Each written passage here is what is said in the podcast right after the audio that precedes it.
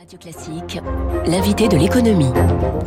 Bonjour Gaël, bonjour à tous et bonjour à vous Philippe Usan. Donc vous êtes directeur général adjoint et directeur des gestions chez IM Global Partners. Alors Philippe Usan, euh, les États-Unis aujourd'hui affichent une inflation à 9,1%, c'est extrêmement haut.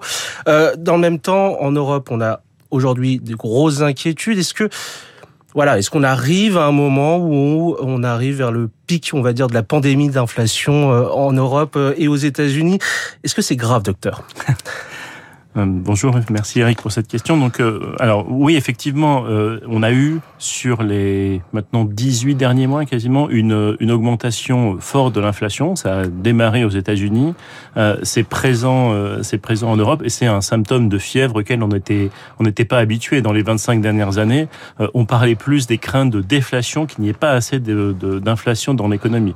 elle est là, elle est là aux États-Unis et à notre avis, elle est quand même durable. C'est quelque chose qu'on contre lesquels euh, la Banque centrale américaine devra lutter euh, dans les dans les 20-25 prochaines années. Maintenant, c'est vrai que sur le deuxième semestre, sur la deuxième partie de l'année, on devrait commencer lentement à la voir euh, refluer.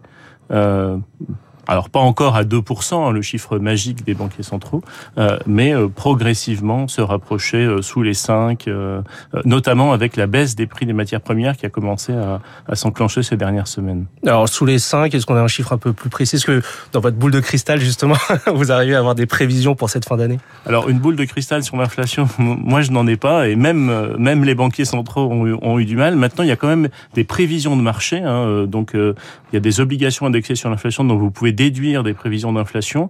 Et on va dire à horizon fin 2023, hein, parce qu'il faut quand même prendre un petit peu plus de temps, euh, ça donne aujourd'hui une inflation qui euh, se rapprocherait des 3% aux États-Unis, donc quelque chose de de beaucoup plus raisonnable. Mais n'oublions pas que euh, les, les, marchés comme les banquiers centraux se sont trompés hein, sur l'inflation ces 12 derniers mois. Donc c'est des chiffres à prendre avec énormément de précautions. Oui, donc une grande incertitude, si je comprends bien. Mais on va vers le mieux quand même, c'est ça Alors, on va vers le mieux sur l'inflation, mais pas forcément pour des bonnes nouvelles. On va vers le mieux vers l'inflation parce que l'économie commence à ralentir.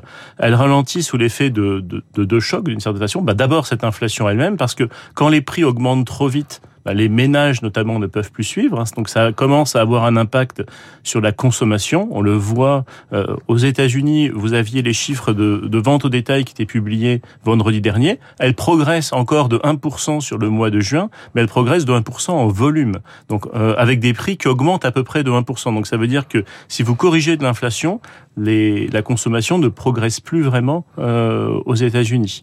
Euh, donc euh, donc c'est cette inflation qui induit commence à induire un certain ralentissement sur l'économie. Et puis l'autre chose, notamment aux États-Unis, c'est que vous avez, comme vous le savez, la Banque centrale américaine qui remonte les taux assez fortement depuis le début de l'année, qui va continuer à le faire sur le deuxième semestre. Et donc vous avez ce qu'on appelle un durcissement des conditions monétaires et financières. Le crédit coûte plus cher, euh, les le, la valorisation des actions a augmenté. En plus, aux États-Unis, le dollar a augmenté. Et donc ça, ça induit mécaniquement un ralentissement de, un ralentissement de l'économie. Alors, je dis bien ralentissement aux États-Unis, pas enfin pas récession, en tout cas pas sur la deuxième partie de l'année 2022 à notre avis, euh, mais ça veut quand même dire une économie qui tourne moins vite et donc par exemple des bénéfices des entreprises qui seront moins élevés en moyenne que ce qu'on a connu euh, ces derniers mois. Alors justement sur les bénéfices d'entreprise, on a vu les résultats euh, de certaines banques la semaine dernière, JP Morgan, Morgan Stanley, finalement les indicateurs restent extrêmement pessimiste. Pourtant, vous nous dites potentiellement ça va un petit peu s'améliorer.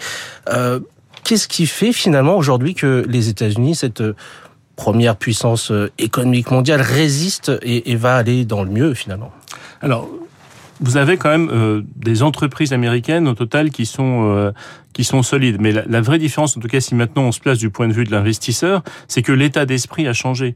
Euh, il y a un an, nous, avec nos partenaires, on avait alerté, on va dire, les, enfin, nos clients, les investisseurs, en disant attention, les marchés vivent un peu euh, dans une atmosphère de conte de fées où tout va bien, alors qu'on commençait à voir euh, cette inflation. Donc, on commençait à voir que les banquiers centraux allaient devoir euh, resserrer, resserrer le coût de l'argent, donc rendre les, les conditions moins attractives. Aujourd'hui, on a eu quand même premier semestre une correction d'à peu près tous les actifs financiers, aussi bien obligations qu'actions. Donc, euh, une certaine lucidité est revenue. Ce qui fait que lorsque vous êtes investisseur, vous pouvez, on retrouve un certain nombre, on retrouve un certain nombre d'opportunités. C'est vrai sur les marchés de taux aux États-Unis vous pouvez aujourd'hui trouver euh, des placements à 3-5 ans euh, d'obligations d'entreprise de bonne qualité euh, avec une rémunération qui est proche des 5%.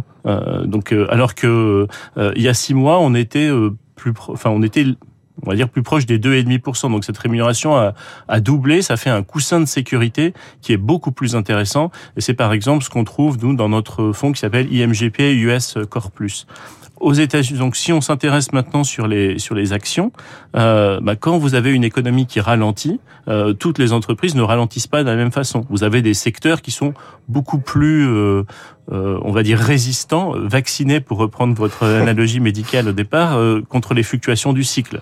Donc ces secteurs-là, euh, par exemple la santé, les donc ce qu'on appelle les valeurs plus défensives, on peut trouver aujourd'hui des entreprises qui se traitent à, à, des valorisations qui restent raisonnables, voire attractives.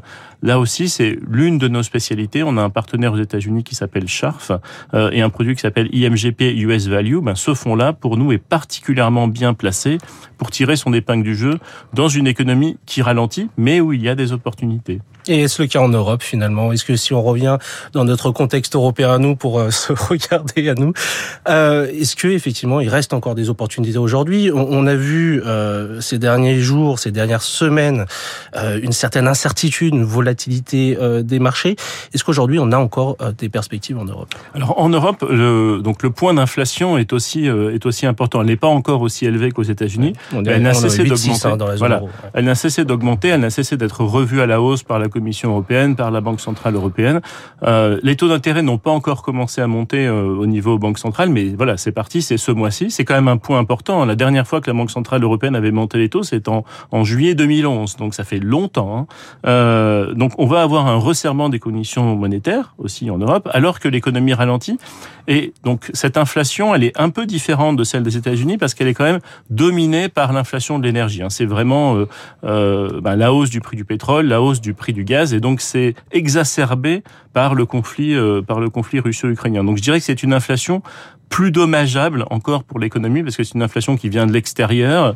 Euh, les gagnants de cette inflation ne sont pas situés euh, situés en Europe. Hein. Malheureusement, on n'est pas producteur euh, d'énergie. Enfin, alors, malheureusement, euh, on n'est pas producteur d'énergie fossile. Ça a des avantages d'un point de vue environnemental, mais dans un dans un moment où effectivement cette donnée-là est, est cruciale, ça rend l'Europe un petit peu plus fragile. Maintenant, effectivement, si on élargit l'horizon, ça veut dire que ça va accélérer l'agenda de transition énergétique énergétique en Europe. Euh, donc il y a des perspectives. Euh, donc il y a des perspectives d'investissement intéressantes, mais avec un horizon probablement un, petit peu plus un petit peu plus long. 5, 10, 15 ans. Oui, exactement. Donc cela, effectivement, nous, on a on, a fait un, partenariat avec une société qui s'appelle Web, euh, donc dans un fonds euh, IMGP Sustainable Europe, qui va vraiment essayer d'identifier les champions de cette euh, de cette transition, de cette nécessité finalement de s'adapter à un environnement plus ESG, comme on dit. Donc d'avoir finalement les sociétés qui vont être les créatrices de ces solutions plus durables en Europe il en existe, on commence à les identifier, mais là, on est vraiment sur un investissement qui est, euh, euh, qui est à, je dirais plus à moyen long terme. Donc c'est quand même une opportunité. Finalement, pour conclure, en fait, euh, ça va faire mal, mais ça va aller mieux. Alors oui, de toute façon, euh, il y, a, toujours des cycles, il y a toujours des cycles dans l'économie. L'important, effectivement, c'est euh, c'est de garder les yeux bien ouverts et d'être lucide. Encore une fois, pour moi, c'est ça qui a changé. Euh, ça rend effectivement les investisseurs plus anxieux aujourd'hui. mais voilà, il y a, y a toujours il y a toujours des cycles. Nous, on est confiant, on va dire, dans la capacité des entreprises à, à innover, à imaginer des solutions. L'important, c'est de ne pas ignorer les, les, les, défis qui sont devant nous. Il y en a, ils sont là. mais c'est aussi effectivement l'occasion d'identifier des opportunités d'investissement. Merci beaucoup Philippe Usan d'avoir accepté notre invitation aujourd'hui sur Radio Merci Classique. À vous. On reste optimiste donc si je comprends bien. Merci beaucoup Eric Merci, Merci à votre invité. Une très bonne journée euh, à vous deux. Il est 7h24 sur Radio Classique. C'est l'info.